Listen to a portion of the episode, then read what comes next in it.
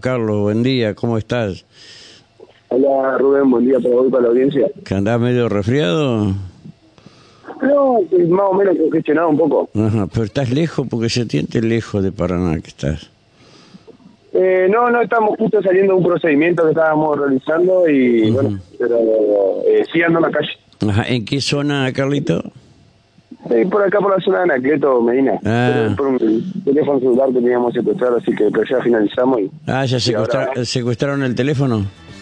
Sí, sí, ah, sí. ah, bueno. Bueno, contame, ¿y, y este caso a qué, a qué se refiere? O sea, ¿con qué Eh, tiene relación? El, el caso este que estamos Ajá, aclarando. Sí. No, esto en relación a un robo calificado que hubo hace un tiempo atrás y a la víctima le habían sustraído el teléfono celular.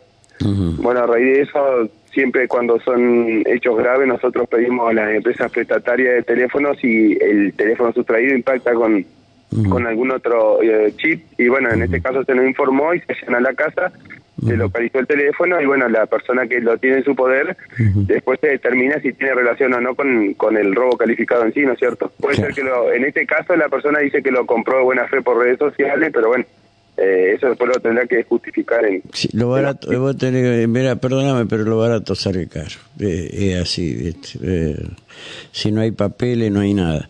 Eh, Carlos, yo lo que quería preguntarte eran, no me acuerdo si dos o tres temas, eh, cómo está la investigación. Primero, al salame este, el pastor, eh, que le sacan de ahí del bar el Flamingo, no hay que ni ir al Flamingo, está lleno de delincuentes ahí, con razón yo no voy más. Este, eh, le sacaron 100 mil pesos, 200 mil del bolsillo, algo tan raro, vi una filmación que publicó el tipo ahí, viste, Eh, es rarísimo, ya lo tenés resuelto, medio resuelto, aunque la plata no va a aparecer. Mira, mira el- en relación a este hecho, o sea, este hecho ocurre el miércoles 19, si no me equivoco. sí. Eh, enseguida Comisaría Primera nos dio intervención. Eh, Como se observa eh, por, por las cámaras, diríamos, eh, bueno, aprovechan la situación. Se nota que, eh, eh, referente a estos hechos, nosotros no tenemos acá en la ciudad este tipo de hechos. O sea, primero aclarar eso, o sea, no. No. Eh, Mm. Es el primero que tenemos en el año, Sí. esta característica que entran a un lugar y bueno, de- con el descuido de las personas se, se apoderan de, de sus pertenencias, en este caso dinero. Sí. No, no hay de estos hechos acá en Paraná. Pero esto, Bueno, esto, a eh, vos, vos que sos conocido ya sabueso en estos temas, acá está la participación de dos o más personas, inclusive la persona que lo acompañaba al pastor, que no era la esposa, seguramente muchos dicen era la compañera amante, qué sé yo, ¿viste? y el tipo que está eh, enfrente son parte, ¿viste?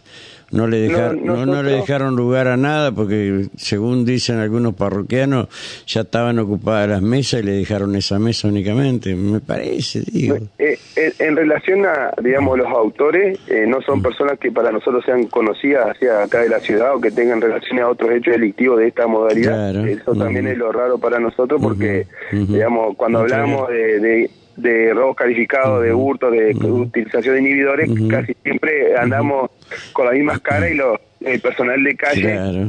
Que tiene mucha experiencia logra reconocerlo. Ahí como se observa son gente grande, Sí. puede ser que hayan estado de visita acá a la ciudad y que se dedican a eso. Nosotros ya estamos, ya también se pidió mm, eh, colaboración acá, si tuvieron eh, en provincia como Santa Fe, también eh, en la ciudad de Rosario, si tuvieron hechos similares a esto, que nosotros pues, trabajamos intercambiando información y si tienen filmaciones para ver si esta persona fue, se dedican a este tipo de hechos o que justo anduvieron por acá y aprovecharon esta situación. Está bien, el pero alguien, alguien, lo, alguien lo entregó al pastor. Y, y puede ser, pero si, si vos ves como, vamos a ciudades grandes como Buenos Aires, si vos observás, eh, estos tipos de hechos ocurren todos los días Sí, ah, y, y- sí, y sí. le roban, si no es plata, el portafolio con la computadora, si no es el teléfono, le punguean de esta manera, digamos, cuando eh, hay una distracción de, de la persona, o sea, ocurre siempre acá, ya te digo, eh, es la primera vez que, que te, te puedo asegurar en el año que tenemos un hecho de esta característica, es la primera. Sí, no, totalmente de acuerdo, Carlos, y cómo el tipo sabía que estirando la mano así iba a sacar la plata de ese bolsillo. Sí, por eso. Sí, Eh, eh, y, y la mujer que ya declaró, no declaró. Es que eso desconozco porque, como te decía, nosotros nos pasa, comisaría primera es la que nos pasa la colaboración con la filmación y, el, y, la denuncia que hizo la víctima. Después nosotros no entrevistamos a la víctima, nosotros trabajamos con lo que dice la denuncia y con lo que se observa en las cámaras, que ya te digo, se está trabajando para tratar de identificar a estas personas. Tiene características particulares, así que si en cualquier momento podemos llegar a tener novedad. Sí, eh, para tu criterio eran eh, eh, no solamente las dos que estaban juntos el que manotea la guita, sino que es probable y posible que la señora, señorita que lo acompañaba y el señor Cabeza Blanca que estaba en la mesa de enfrente también sean sean cómplices porque ese señor se tapa se tapa la cara cuando se produce el hecho. Sí, sí, no, no, hay que descartar, no hay que descartar nada, diríamos, o sea, nunca, nosotros nunca descartamos nada hasta no, hasta no tener certeza, digamos, de lo que nos surge de la misma investigación, o sea, cuando nosotros llegamos a identificar a los autores, pues ahí se abren varias, varias aristas que a nosotros nos increíble, en, en, época de campaña eh, aparecen estas cosas, hay que reforzar un poquito más los cuidados, porque en cualquier momento se puede llegar a producir un hecho grande, muy grande. Eh, y bueno, van a empezar a actuar con, en este caso, con armas largas.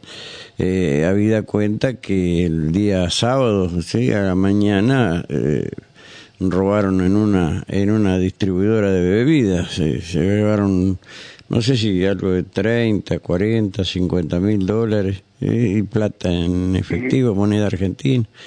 Yo no sé si el dueño alcanzó a retirar 20 mil dólares y después denunció 50. La verdad no lo sé, hermano, pero es raro. Y en ese hecho se, se robó una suma importante de dinero, eh, se, se, está avanzando bastante en la investigación, se está trabajando con distintas, con la comisaría que intervino, como así también con distintas áreas de la, de la policía, criminalística, inteligencia. Bueno, se está trabajando eh, que vamos en buen en buen ritmo ahí, tendría, tendrían vinculación eh, dos eh, ex trabajadores que habían sido despedidos. Puede ser. Y, y yo, eh, mira, por el momento yo no, quiero dar información, no quiero dar información referente porque podría llegar a entorpecer cualquier cuestión que pueda llegar a surgir en breve. está bien. ¿Algún otro hecho que ande dando vuelta importante estos días, Carlos?